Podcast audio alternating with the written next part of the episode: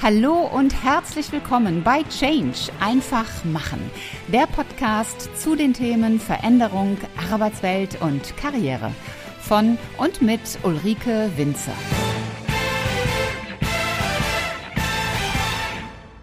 Hallo liebe Podcast-Community und willkommen zu einem neuen Interview im Business-Podcast Change einfach machen. Mein Name ist Ulrike Winzer, ich bin die Gastgeberin in diesem Format und Interview bedeutet immer auch, es gibt ein schönes Video im YouTube-Kanal. Gründen durch Frauen, das ist in Deutschland ja nicht wirklich alltäglich. Mein heutiger Interviewgast heißt Judith Junke. Sie ist eine Frau und sie hat genau das getan. Sie hat nämlich gegründet.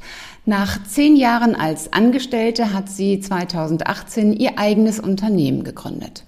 Unter dem Label You and JJ TaylorMade Life hat sie unter anderem die Business Bluse neu erfunden. Bügelfrei, Biobaumwolle, Baukastenprinzip und mit dem Hashtag Closing the Boob Gap. Darüber werden wir nachher eine ganze Menge hören. Darüber hinaus unterstützt sie als Transition- und Empowerment Coach Gestalterpersönlichkeiten, die ihren nächsten Schritt zu persönlichem und beruflichem Erfolg gehen wollen. Ich freue mich sehr, dass ich heute endlich einmal wieder eine Powerfrau hier im Podcast zu Gast habe. Liebe Judith, herzlich willkommen. Schön, dass du hier bist. Hallo, liebe Ulrike. Ganz, ganz herzlichen Dank. Schön, dass wir heute sprechen. Ich freue mich sehr. Ja, Judith, ich möchte mit einem Thema einsteigen, an das sich wahrscheinlich die meisten unserer Zuhörer und Zuschauer noch erinnern und dass die, die damals das nicht miterlebt haben, die das aber zumindest gehört haben. Und äh, wer dabei war, zumindest zeitlich, der kann sich noch an diesen Tag, an diesen Moment erinnern. Ich kann mich sehr gut daran erinnern. Es geht um den 11. September im Jahr 2001. Ich war damals im Büro und ich weiß noch, wie wir an den Rechnern saßen und äh, völlig entsetzt auf die Bildschirme starten.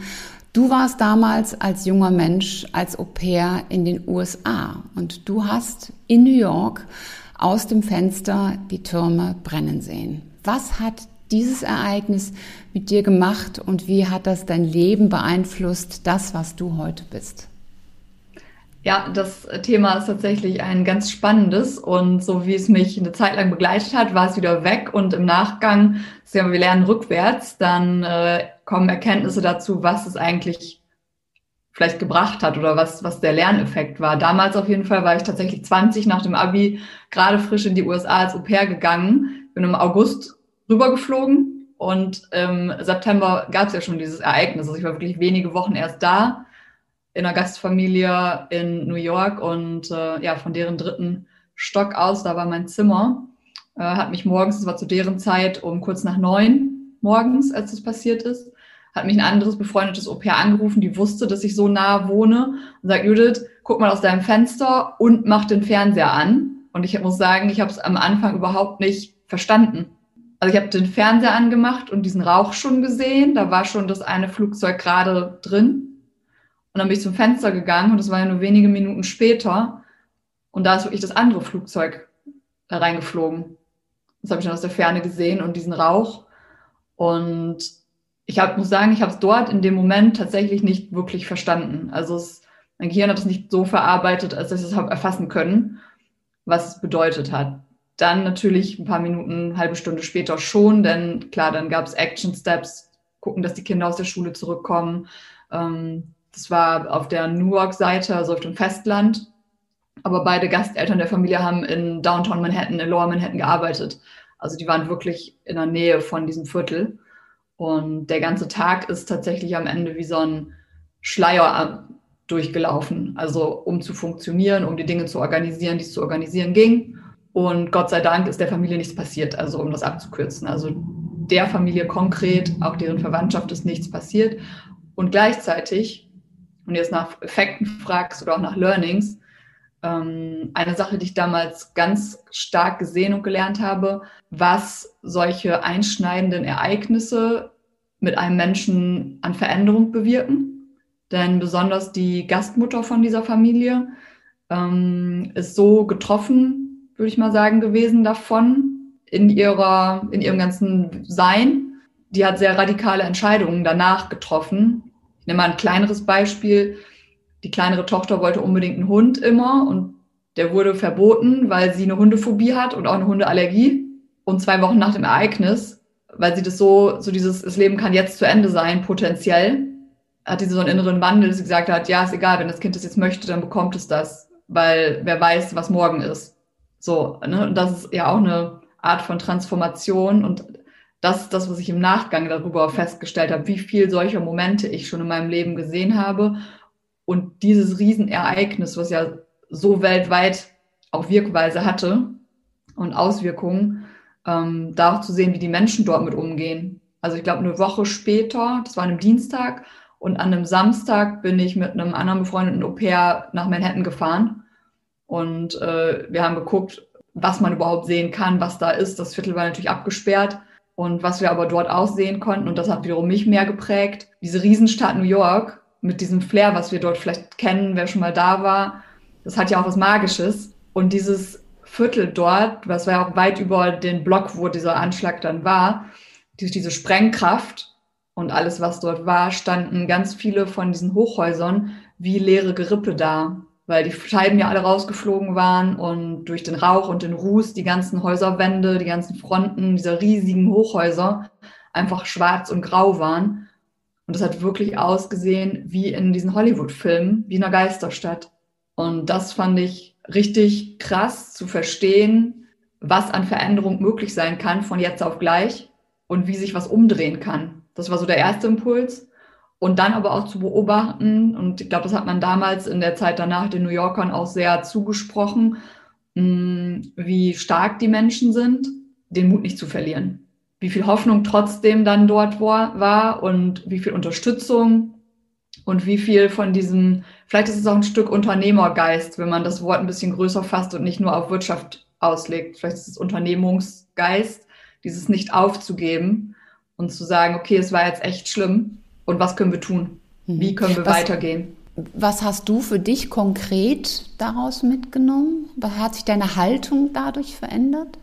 Äh, ich muss ehrlicherweise sagen, im Nachgang. In dem Moment selber, weil ich auch noch so jung war und das für mich alles so, also ich habe das wahrgenommen und das hat, wenn ich rückblicke, auch was für mich verändert und ich würde sagen, das, was es rückblickend für mich gedient hat, so schlimm das Ereignis selber auch war, ist zu sehen, wie andere Leute damit umgehen, wenn irgendwas Unvorhergesehenes geschieht, was auch wirklich schlimm ist und dass trotzdem Hoffnung da ist und dass es Möglichkeiten gibt, weiterzugehen.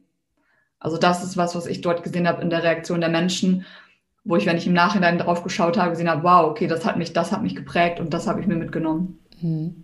Das ist ja auch eine wichtige Botschaft, denke ich, gerade in, in der jetzigen Situation, in der wir in Deutschland sind. Man kann das zwar nicht ansatzweise vergleichen, aber Corona ist ja auch etwas, was sehr nachhaltig hier die Menschen beeinflusst und äh, ja auch belastet.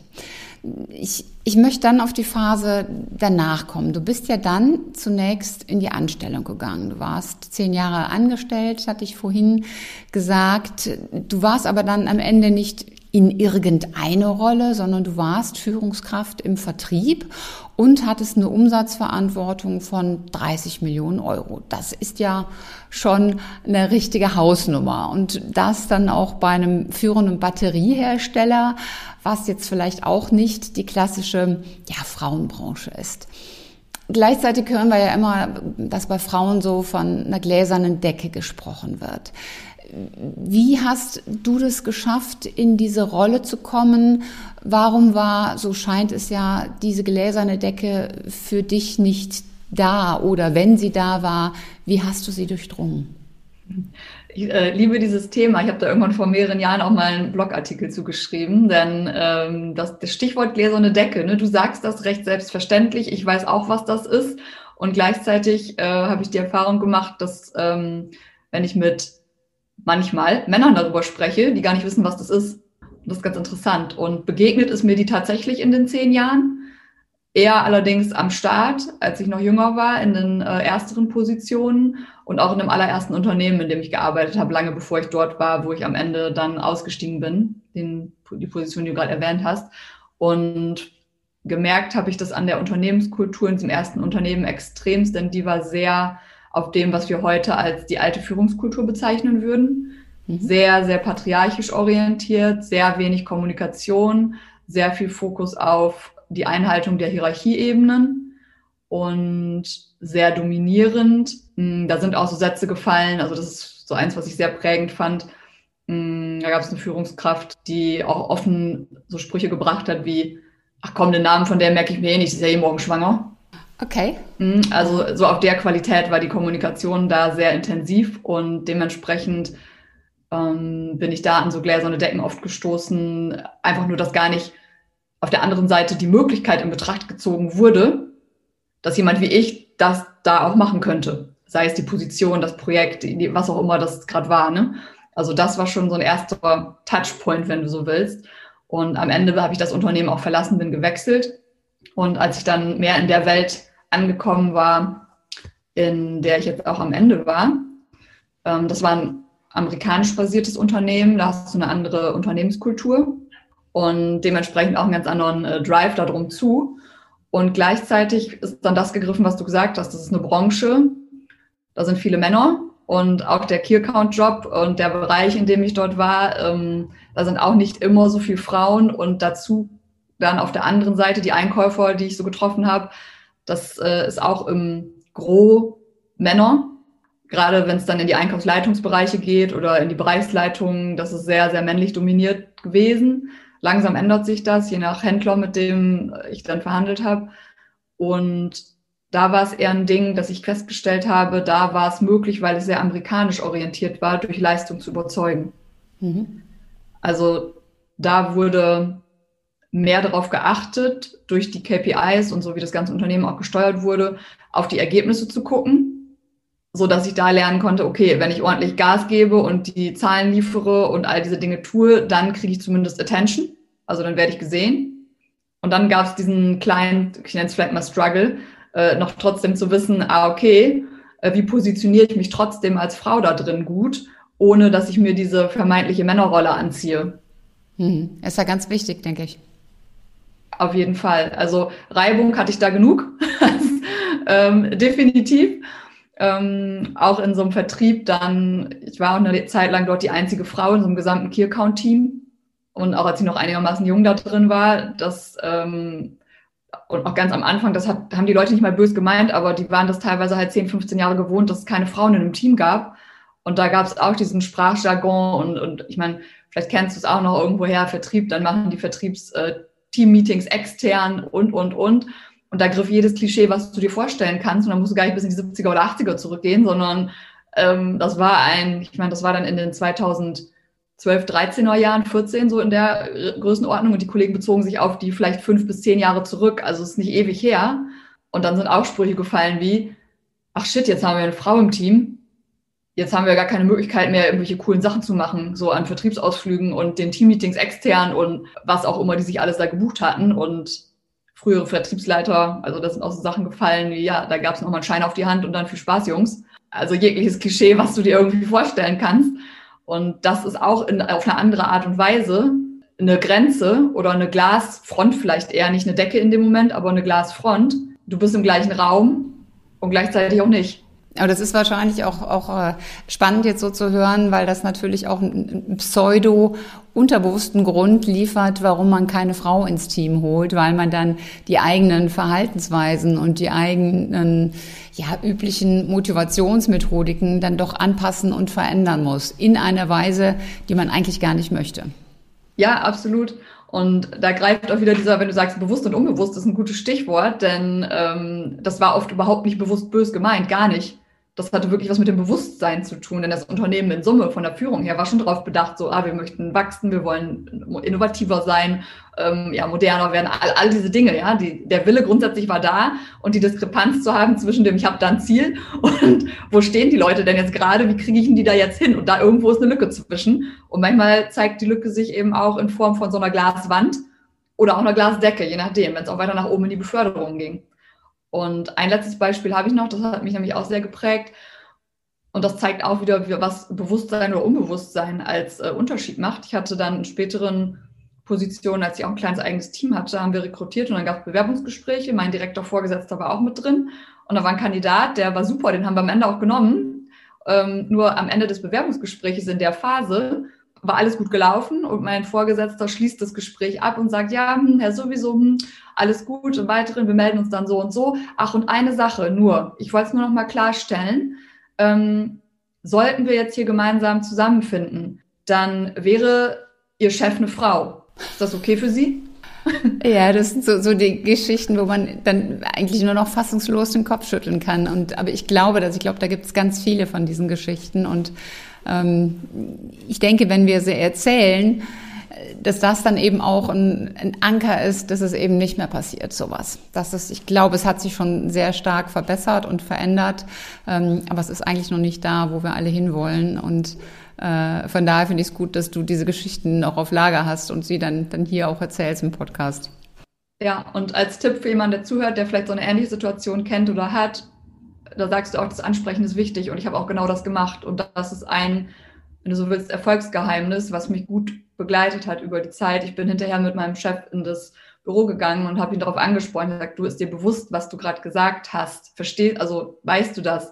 Der ist, der ist kreidebleich geworden, als er sich das bewusst wurde, und das zeigt wiederum, das war nicht bösartig oder irgendwie bewusst gesetzt. Und darum geht es halt, die Dinge ins Bewusstsein zu holen und darauf aufmerksam zu machen, sonst kann ich sie auch nicht verändern. Und mit der Strategie bin ich sehr gut gefahren. Ich bin jemand in jedem Team oder auch in der Führung gewesen, der immer Sachen hinterfragt und gechallenged hat. Und das war eine sehr, sehr gute Strategie. Das ist spannend. Da werden wir nachher mit Sicherheit beim Thema Coaching noch drauf kommen. Ich möchte zunächst zu dem anderen Thema deiner Gründung äh, dir ein paar Fragen stellen. Du bist ja dann von den Batterien zu den Blusen gewechselt. Äh, du hast gegründet, dein eigenes Unternehmen. Was war da das Ausschlaggebende? Was hat dich dazu motiviert und dann auch noch ein produzierendes Unternehmen? Also etwas, wo man natürlich auch einen entsprechenden Invest, einen finanziellen Invest, also Kapital reinstecken muss. Was war das? Ich glaube, das war ein, äh, ein gesunder Mix, äh, wenn ich das mal wirklich aus einer ganz großen Metaperspektive betrachte, ein gesunder Mix aus, ich wollte irgendwie immer schon was Eigenes machen, mir fehlte nur lange die Idee dann einem, weil ich so lange dort gearbeitet habe, immer, es ging immer um Konsumgüter. Das heißt, ich kannte mich sehr gut aus mit äh, Lieferketten und Verhandlungen auch mit Lieferanten, Verhandlungen mit Kunden, mit dem Handel, also all diese Dinge. Mir erschien das leicht und damit war das für mich auch eine, eine positive gewisse Naivität, mit der ich da reingehen konnte, die Leichtigkeit gebracht hat, so dass ich mir zwar einen Plan gemacht habe, aber nicht zu viele Gedanken und Sorgen in dem Sinne, also nicht zu viele Risiken gesehen habe, sondern mehr die Chancen, ohne jetzt blauäugig ja da reinzulaufen. Es ist ja ungewöhnlich, ne? Also dass man ja. sich nicht zu viele Gedanken macht, also gerade für, für uns in Deutschland hier. Ähm, ja, erzähl weiter. Ne, genau, also das, die beiden Dinge und ähm, die Tatsache, dass das Produkt mich selber persönlich so innerlich getriggert hat. Denn das war der persönliche Grund dahinter, zu sagen, es muss möglich sein, Hemdblusen, klassische Blusen für Frauen, fürs Business so zu gestalten, dass sie vernünftig sitzen denn ich persönlich habe das halt ähm, nie so empfunden, sowohl die Anzüge als auch die Blusen, die so einem Dresscode einfach entsprechen und die in ein gewisses Umfeld auch einfach gehören, dass die so sein können, dass ich mich da drin wohlfühle und nicht immer verkleidet und ja, besonders eben auch diese Lücke im Brustbereich bei den Knöpfen, die, das sind einfach Sachen, ja, wenn ich mit einer, ich sag's mal jetzt so plakativ bewusst, in einer Altherrenrunde äh, sitze beim Kunden in einer Verhandlung und ich bin die einzige Frau da drin und potenziell weiß ich, es starren mir sechs Augenpaare in den BH, dann hilft das gerade nicht so dazu, dass ich extremst on point da bin und äh, extremst gut abliefere, was ich da eigentlich kann. Und das waren so Triggerpunkte, wo ich gesagt das Produkt muss besser werden. Und deswegen war das, glaube ich, so der Antrieb, ein gutes Produkt zu machen. Mit dem, hey, ich kann gut mit Lieferketten und mit all diesen Dingen. Das war, das habe ich ganz lange gemacht und verstehe das Business dahinter, wie das alles zusammenspielt. Und einem, yes, ich wollte ja immer schon was Eigenes machen, war das irgendwie so ein guter Dreiklang, der mich dazu hat bringen lassen, okay, I go for it. Sehr cool. Du hast gerade schon ein B angesprochen, beziehungsweise eigentlich sind es zwei. Das eine ist das Thema Bluse, das zweite ist das Thema Boob Gap. Ähm, das ist eben die, die Lücke, wenn man eine Bluse anhat mit, mit Knöpfen, je nachdem, wie man sich bewegt, dass dann die Lücke entsteht und man in den Brustbereich hineinschauen kann. Deswegen habe ich ganz gerne Blusen, so wie die hier. Da ist gar keine Knopfleiste dran. Die ist nur, da wird nur so getan, als wären da Knöpfe und die hat Reißverschlüsse an der Seite und das finde ich sehr, sehr zweckmäßig und ich glaube, viele Frauen kennen dieses Thema. Das andere, was dazu kommt, ist bügelfrei. Das ist ein weiteres B. Dann Bio-Baumwolle, noch ein B. Und das letzte B äh, heißt Baukastenprinzip. Bügelfrei, Bio-Baumwolle, Baukastenprinzip. Wie, wie kam es zu, zu diesem zu dieser B-Ansammlung, ähm, gab es da so eine Initialzündung, dass du gesagt hast, das muss mal eine Bluse geben, wo das vernünftig passt und dann kamen diese anderen Dinge automatisch dazu? Hast du dich kreativ in eine Ecke gesetzt und gesagt, ich überlege jetzt mal oder wie, bist, wie, wie ist das passiert? Das war tatsächlich ein Kreativprozess und äh, ich finde ich feiere es total, dass du das als so eine B-Reihe darstellst, weil das war bewusst überhaupt nicht so gewählt. Das ist dann am Ende das Ergebnis gewesen ähm, passt aber total schön, um es zu erklären oder um darauf einzugehen. Und der Kreativprozess ist tatsächlich da gestartet, dass ich mir die Frage gestellt habe, wenn es Blusen noch nicht gäbe, wie hätte ich sie gerne? Ja, gute Frage. wie, wie, wäre, wie wäre dieses Produkt, würde es es noch nicht geben in meiner perfekten Welt? Ja, und dann habe ich wie so ein kleines Anforderungsprofil einfach nur mal für mich geschrieben. Was sollte es auf jeden Fall haben? Was darf es auf keinen Fall haben? So ein paar Dinge einfach. Das sind vielleicht so eine Liste von maximal zehn Dingen gewesen. Und dann bin ich wirklich ganz hemdsärmlich hingegangen, habe meinen Mann mich fotografieren lassen von allen Seiten, während ich unterschiedliche Blusen von anderen Herstellern trage, so dass ich sehen kann, wie das sitzt im Seitenprofil von vorne, von hinten. Und dann habe ich mir die Fotos auf eine PowerPoint gepackt und habe überall Pfeile dran gemacht und gesagt, okay, das muss anders, das soll anders, das ist okay. Und äh, habe halt geguckt, wie kann ich mir mein, mein Produkt sozusagen daraus bauen. Und dann wurden diese Anforderungen halt ein bisschen konkreter, dass ich sie besser formulieren konnte. Und damit bin ich zu einem Schnittmacher hingegangen, weil ich habe natürlich keinen Textilhintergrund in dem Sinne, dass ich das, dass ich irgendwie eine Schnitttechnik entwickeln kann selber. Das heißt, das Konzept und das Design, die Idee dahinter, die kommt von mir. Und technisch umgesetzt hat mir das ein Schnittmacher, der das seit 20 Jahren macht. Und in meinem perfekten Bild einer Bluse war auch inkludiert, daher kommt dieses, dieser Baukastenansatz, dass ich gesagt habe, naja, Frauen haben ja unterschiedliche Körperformen und das, die sind anders als bei Männern. Und das Slim Fit, White Fit Konzept aus der Herrenwelt, was da gut passt, weil wenn Männer ihre Körperform verändern, ist es meistens im Bauch- und Hüftbereich. Und bei Frauen gibt es halt noch andere Bereiche, die sich auch verändern. Und da reicht es einfach nicht, das nur zu adaptieren und ein bisschen Taille reinzumachen. Dann trifft es nur eine ganz kleine Grundgesamtheit von Frauen. Also, wie können wir sicherstellen, dass der Brustbereich und der Schulterbereich, der bei Frauen ja auch ganz oft variiert von der Körperform, wie kann das in so einem Schnitt mitverarbeitet werden? Und die allererste Idee war, das wirklich noch an BH-Größen anzupassen. Das war aber irgendwie zu kleinteilig. Und der nächste Schritt darüber war dann zu sagen, ah, wie können wir den Gedanken von Slim und White Fit nach oben schieben? Und so sind diese Schnitte äh, entstanden, dass einmal, wenn es bei uns ein, auf Körperform, das ist ja in der Kommunikation, also wenn es eine V-Form ist, was ja würde, ist ein White Fit obenrum, ne, jemand, der ein bisschen breitere Schultern oder Brust hat im Vergleich zur Hüftbreite, dass die Schnitte sich da oben einfach bewegen tailliert geschnitten sind sie eh. Und weil Frauen ja auch sehr unterschiedlich groß sind und das im Markt halt auch in den Produkten nicht berücksichtigt ist, haben wir gesagt, wir müssen auf jeden Fall Lang- und Kurzgrößen dazu nehmen, damit äh, diejenigen Frauen, die groß sind, nicht mehr das Problem haben mit dem Anzug, ich setze mich hin und an den Hüften ist die Bluse schon wieder aus der Anzughose raus. und ich denke mir, oh nein, Hüftspeck. das ist ja auch einfach nicht angebracht. Ne? Und die Nachhaltigkeit ist dann dazugekommen, das mag ich gerade noch ergänzen, weil du, du sagtest auch mit der Biobaumwolle. Also als das Konzept stand, dann bin ich ein bisschen in die Lieferketten reingegangen und geguckt, wen kann ich, was für Lieferanten kann ich finden, welche Stoffe gibt es und, und, und, habe mich mit den Produktionssachen auseinandergesetzt und es war wirklich direkt in den ersten zwei, drei Wochen, als ich die ersten Hintergrundinformationen habe, wie diese Industrie funktioniert und wie eklatant wirklich die Bedingungen sind in der Lieferkette, bis hin zu den Rohstofflieferanten, was Arbeitsbedingungen angeht, was Arbeitssicherheit angeht und was teilweise auch die, Pro die Produktqualität angeht. Wie gesagt, das kann nicht sein. Also wenn ich was mache noch in diesem Bereich im Textil, dann muss es sein, dass es Biomaterialien sind und es muss sein, dass es alles fair ist für die Menschen, die in der Lieferkette arbeiten. Das mit den unterschiedlichen Formen, das ist auch mit ein Grund, warum es zum Beispiel, und ich weiß gar nicht, ob die Zuhörer und Zuschauer das wissen, äh, es deutlich teurer ist, eine Damenbluse in der Reinigung äh, waschen zu lassen. Ähm, ich habe das nämlich mal hinterfragt, weil ich das nicht verstanden habe, dass, dass Herrenhemden äh, einen Preis haben zum äh, Waschen und Bügeln und äh, Damenblusen doch sehr viel teurer sind. Und dann sagte mir die Dame dort, naja, wissen Sie, die Herrenhemden, die kommen einfach auf so eine Puppe und werden da drauf gespannt, dann wird die irgendwie aufgeplustert und bedampft und dann ist das Hemd halt glatt. Und das geht bei Frauenblusen eben nicht. Die müssen mit der Hand gebügelt werden, weil sie eben so unterschiedlich geformt sind und weil man sie nicht irgendwo drüber packen kann. Und äh, das ist wahrscheinlich auch nochmal eine Marktlücke, sowas dann, dann irgendwie effizienter zu machen, dass man nicht mehr die Blusen händisch bügeln muss. Und dafür ist natürlich dann bügelfrei ideal, dass man gar nicht mehr erst in diese Verlegenheit kommt. Als du diese Idee hattest, dann hast du ja dann irgendwann gesagt, jo, ich mache das jetzt und wenn man sowas sagt und dann rausgeht und das der Welt verkündet, dann führt es ja in der Regel zu Reaktionen. Ich nenne diese Reaktionen immer, das sind so die Influencer von außen, die dann ins Spiel kommen. Und die haben ja meistens so wohlgemeinte Ratschläge aus ihrer eigenen Position heraus. Wie war das denn bei dir? Was haben denn deine Influencer von außen gesagt und wie bist du damit umgegangen?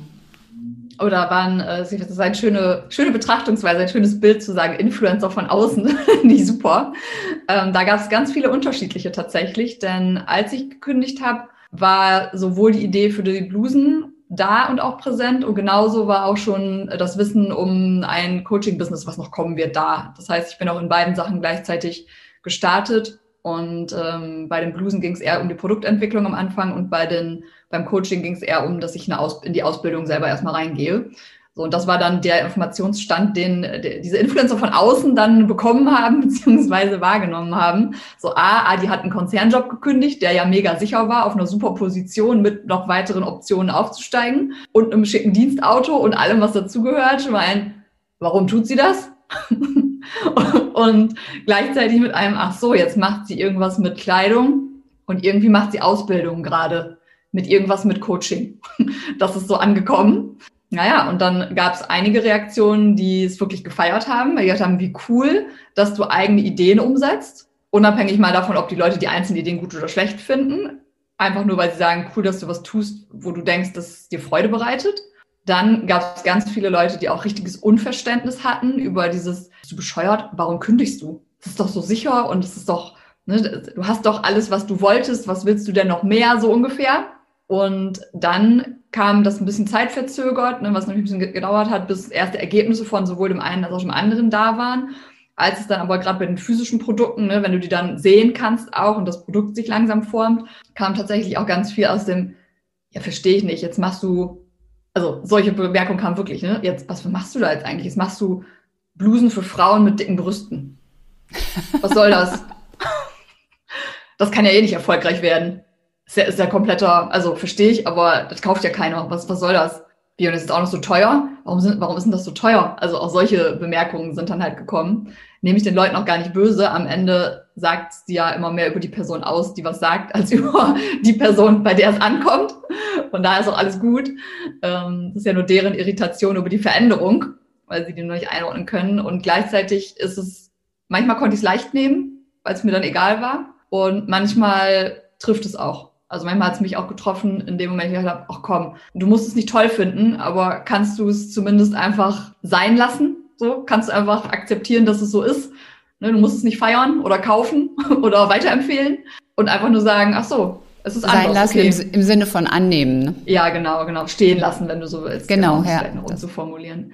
Ja, aber und, das war auch eine ganz interessante Erkenntnis, vielleicht kennst du das auch, weil du ja auch schon viele verschiedene Dinge in deinem Leben gemacht hast, dass auch genau, dass Leute, dass auf einmal auch Menschen sich melden, von denen du jahrelang nichts gehört hast. Das fand ich auch ganz ich auch. interessant. Mhm. Wie hast du es denn geschafft, dann da auch dran zu bleiben? Das ist ja etwas, was sehr vielen schwer fällt, also gerade wenn sie etwas Neues machen wollen, wenn sie sich verändern wollen. Äh, gut, du hattest jetzt die alte Brücke gekattet, du hattest gekündigt, aber ich erlebe bei vielen, die dann etwas machen wollen, die fangen etwas an und dann lassen sie es wieder sein, spätestens in dem Moment, wenn sie auf die ersten Schwierigkeiten stoßen. Du hattest jetzt nicht das tiefe Wissen und die tiefe Erfahrung aus der Textilbranche. Das heißt, da kamen ja zwangsläufig Hindernisse. Wie hast du es geschafft, dran zu bleiben? Die Frage wird mir tatsächlich oft gestellt, weil mir das auch zugesprochen wird, das eins, eins der Hauptfähigkeiten und Talente zu haben. Und um dessen bin ich mir auch bewusst. Das hatte ich auch vorher schon. Das ist so ein bisschen, glaube ich, das, was, wenn du mich fragst, was wird dir in die DNA gelegt, dann ist es sicherlich das auch, dranbleiben zu können an Dingen, den Kopf nicht in den Sand zu stecken. Ja, und ein bisschen ist das vielleicht auch die Schleife zu unserem Einstiegsthema, weil das waren ganz viele kleine Dinge in meinem Leben, die in Summe mich so geprägt haben, zu wissen, weitermachen ist die bessere Option als aufzugeben. Nicht um des Weitermachens Willens, ich kann anpassen und rechts und links gucken und adaptieren, nur aufgeben bringt in den meisten Fällen nicht das, was du möchtest oder die Verbesserung oder die Veränderung. Also das ist so eine Grundhaltung einfach, die ist in mir. Das heißt, Schön. ich kann, kann halt immer wieder stillstehen und gucken, ob ich ein bisschen anpassen muss. Das ist fein. Äh, bevor ich mich verrenne, das bringt ja auch nichts. Nur zu wissen, ich kann, ah, ich habe die Kraft, ich kann und ähm, es bringt auch was. Also es ist immer eine Belohnung, wenn du so willst, am Ende drin für jeden Schritt, den ich weitergehe, weil ich entweder was Tolles lerne, was Cooles kreiert habe, jemand anderes davon einen Vorteil hat ne, oder, oder ich für mich persönlich was gut machen kann. Und der Mix aus diesem, das, was in mir so verankert ist, plus, und das ist auch so ein Ding an alle Menschen, die vielleicht entweder dabei sind, sich selbstständig zu machen oder was parallel machen wollen oder eine Veränderung vor sich haben. Du kannst, und das kann ich auch für mich in der Ich-Form sagen, ich kann nur so weit etwas zum Wachsen bringen und größer werden lassen, insoweit ich mich als Mensch auch immer mitnehme.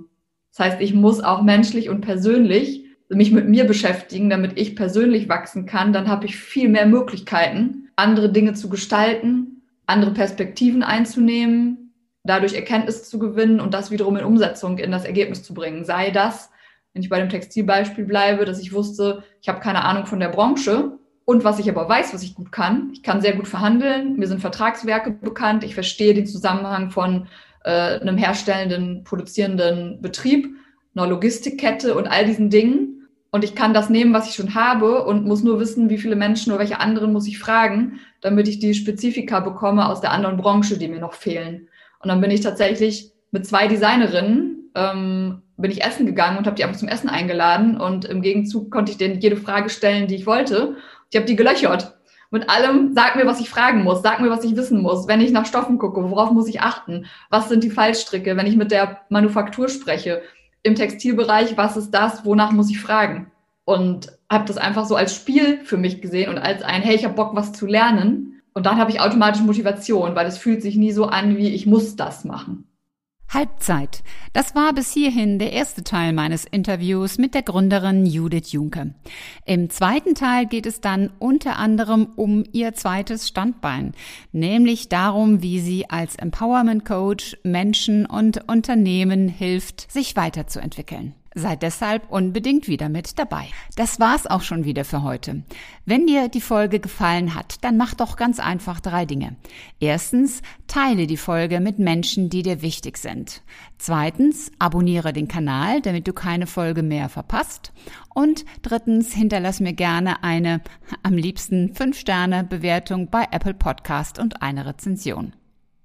Ich freue mich in jedem Fall, wenn du auch beim nächsten Mal wieder mit dabei bist. Und wenn du Fragen oder Anregungen hast, dann schreib mir eine Nachricht. Alle Kontaktdaten findest du in den Show Notes. Und bis zum nächsten Mal.